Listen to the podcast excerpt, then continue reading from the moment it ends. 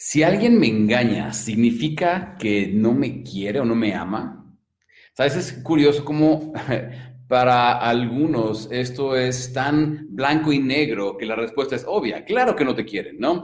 Y al pensarlo, se están privando, se están limitando de, de aprender una de las más grandes lecciones que hay en nuestra psicología y nuestro desarrollo como personas.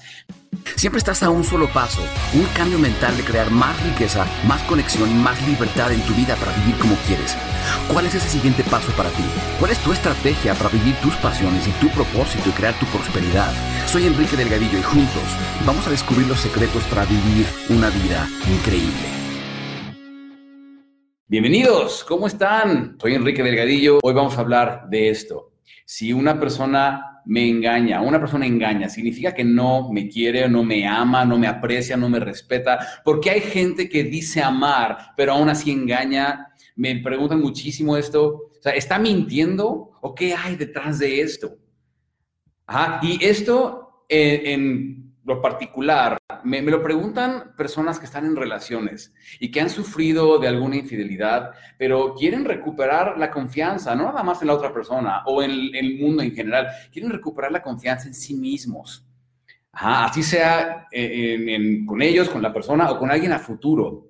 Y si esta eres tú o si este eres tú y quieres descubrir los secretos de tu mente que te impiden tener esa confianza en alguien más por decepciones pasadas o temores, tienes que ver la sesión que vamos a tener esta semana en nuevaconfianza.com. Está por empezar, eso tienes que ir a nuevaconfianza.com, es gratis y es totalmente online para todo el mundo. Vea nuevaconfianza.com y regístrate, ¿listo? Para que te llegue por ahí un, eh, el link para la sesión que vamos a tener. ¿Por qué un hombre que dice amar a su pareja la engaña con otra? Es que no la ama realmente, porque ella cree que aún es posible rescatar esa relación y no quiere tener que tirar toda la basura por un error que alguien más cometió, ¿no? Entonces, y, se entiende. Y recibo muchísimo esta pregunta, tanto de hombres como mujeres.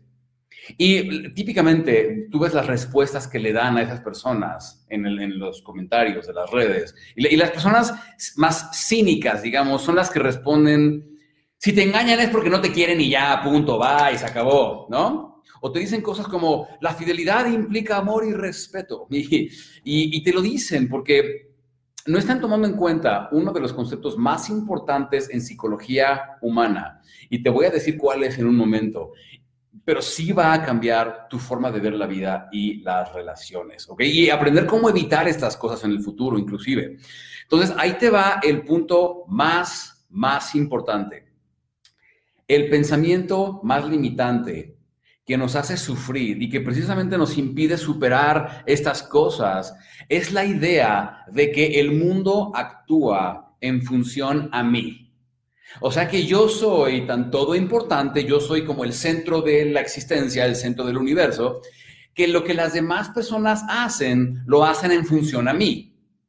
O sea que si mi pareja va y se mete con alguien más, hombre, mujer, quien sea, si mi pareja va y se mete con alguien más, o si mi socio de negocios me ve la cara y me roba, tiene que ver con si me quiere o no me quiere.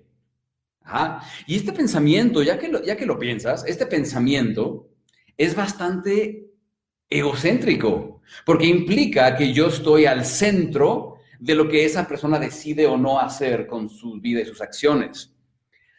Y, uno de los conceptos más importantes en psicología y desarrollo como personas para ser mejores y conseguir lo que queremos es que nada es personal, ¿ok? Nada es personal. Si alguien te engaña, no tiene nada que ver contigo.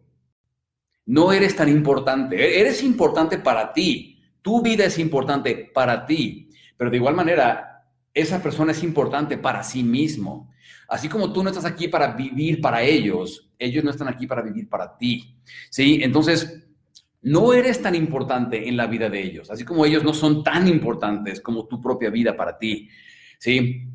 Entonces, esto es difícil para que el ego lo entienda, porque le gusta hacer que todo se trate sobre sí mismo. Entonces dice, si me engañó es porque no me quiere, cuando en realidad no tiene nada que ver contigo. Las personas engañan, y esto lo puedes, está comprobado psicológicamente, lo puedes hablar con cualquier persona que sepa un carajo sobre psicología. Las personas engañan o mienten o roban o lo que sea, no por cuánto te quieran o no, sino porque no se quieren a sí mismos. Y vamos a hablar un poquito más a fondo de eso en un momento. Pero mientras que esa persona no sepa cómo llenar sus propios vacíos de autoestima, no importa cuánto te quiera, siempre va a estar buscando llenar esos vacíos con otras cosas u otras personas. Lo mismo pasa con el alcohol, inclusive, o las drogas. Entonces, una persona que roba, que engaña, que miente, no lo hace con el afán de buscar perjudicar al prójimo. Una persona que te roba no lo hace porque quiere joderte. Una persona que te engaña no lo hace porque quiere hacerte sufrir. Lo hace con el afán de llenar sus propios vacíos que no está sabiendo cómo llenar. ¿Sí? Esto no lo convierte en víctima ni mucho menos, simplemente es causa y efecto. Entonces, para entender esto y darte las soluciones, para evitar esto en el futuro, evitar esto en nuestras relaciones, y mejorar mucho, recuperar nuestra confianza, etcétera, etcétera, no se trata de ti. Entender eso, que no se trata de ti que, que te quiera o no te quiera es irrelevante. Si no se quiere a sí mismo, el comportamiento nocivo no va a parar, no importa cuánto te ame. Dejemos de hacer que eso se trate sobre nosotros. Si alguien me engaña, es porque está buscando llenar sus propios vacíos. No, se trata de cuánto me ame, cuánto no me ame. No importa cuánto me ame, si esa persona no ha sabido llenar sus propios vacíos, el comportamiento nocivo no se va a detener. ¿Ok?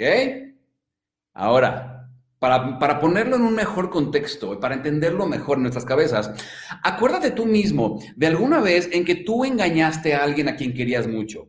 No importa el grado, no estamos hablando de una infidelidad en relaciones, que hayas robado a alguien, no importa el grado, desde una mentira que le hayas dicho a una persona que tú querías mucho, que tú hayas engañado a un nivel muy alto, muy bajo, a alguien a quien tú querías mucho, desde la mentira que le dijiste a tu mamá, hasta la infidelidad, hasta el momento en que tú tomaste algo que no era tuyo para tu propio beneficio. Ajá. Solo recuerda esto. Lo hiciste por querer perjudicar, eh, lo hiciste por querer perjudicar a esa persona. O lo hiciste porque en el fondo estabas tratando de llenar alguna, algún vacío propio que no sabías cómo conseguir de otra manera y recurriste al engaño, recurriste a la decepción. Esto, más allá de justificar y decir que está bien o está mal, es simplemente entender la causa y el efecto. Esto lo hemos dicho una y otra vez con alumnos, con clientes, ustedes de mis programas y cursos lo saben. Si no eres capaz de ver la vida objetivamente, no en base a tu opinión, sino objetivamente en cuanto a causa y efecto, lo que hay, e insistes en verla a través del lente de lo correcto y lo incorrecto, la vas a pasar muy mal. Y yo no quiero que la pases muy mal, yo quiero que la pases muy bien en la vida. Así que vamos a dar hoy los tres puntos para superar esto antes de responder sus preguntas. Voy a eh, hablar sobre los tres puntos de hoy para superar esto, para recuperar tu confianza en ti, en otra persona, para volver a enfrentar la vida con alegría, como lo hacías antes de que te engañaran. Ajá.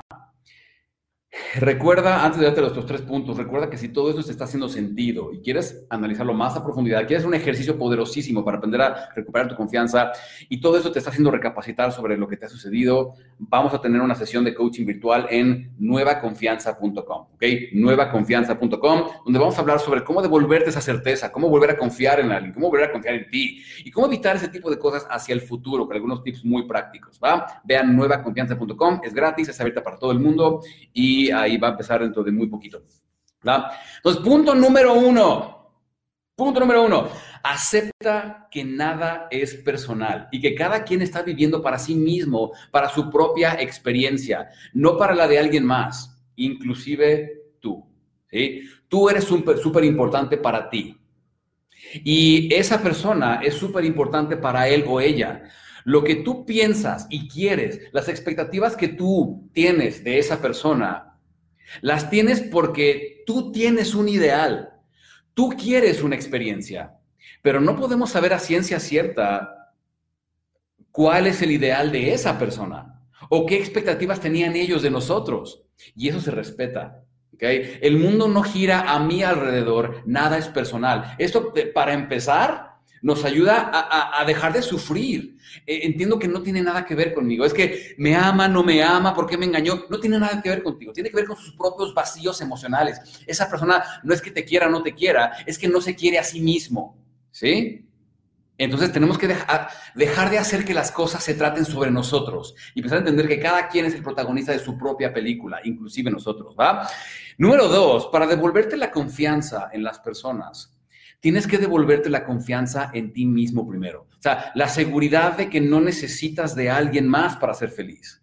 Y la certeza de que eres capaz de crear lo que quieres y disfrutar lo que quieres cuando quieres. La certeza de que puedes crear, básicamente. Sí, mira, el miedo en una relación sucede cuando no me creo capaz de influir, no me creo capaz de generar la respuesta que yo quiero, no me creo capaz de lograr que una persona, de conseguir una persona o, lograr que una persona sea, se me sea fiel en una relación. No me creo capaz. ¿Por qué? Porque ya vi que me lo hicieron ya en algún momento. ¿Sí? el miedo sucede cuando no me creo capaz de influir, no me creo capaz de crear. Y tenemos que devolverte esa confianza. Por eso, otra vez más, te voy a animar a que veas la sesión que vamos a tener en nuevaconfianza.com. Es nuevaconfianza.com, todo junto. No te la pierdas porque vamos a hablar muy a profundidad sobre esto, ayudarte a desenredar esta falta de certeza y confianza, cómo recuperarla. Y todo tiene que ver con tu arquitectura mental y la forma en que estás procesando o has procesado experiencias pasadas. ¿va? Número tres, date cuenta de que cada crisis trae un regalo, trae un aprendizaje. Pero esto es imposible hacer cuando, cuando nos convertimos en víctimas, ¿sí? Porque vas a ver que personas que viven eh, asaltos, robos, engaños, decepciones, etcétera, etcétera, nuestro ego tiende a convertirnos en víctimas. Y el problema es que cuando eres víctima, es imposible ver el regalo que traía esa crisis para ti, ver el aprendizaje. La, persona que se victimiza siempre pierde, siempre, por el simple hecho de que al ser víctima cree que las causas de su sufrimiento se encuentran fuera de ella. En psicología, esto lo conocemos como locus de control externo. No sé cuántos de ustedes han escuchado esto acerca del locus de control externo. Una persona que cree que las causas de sus problemas están allá afuera en el mundo, en las demás personas y en el gobierno y en la economía y demás, se llama locus de control externo. Eso te quita poder. Eso dice, pues la culpa de todo está allá afuera, así que yo me voy a sentar aquí y esperar a que todo cambie, ¿no?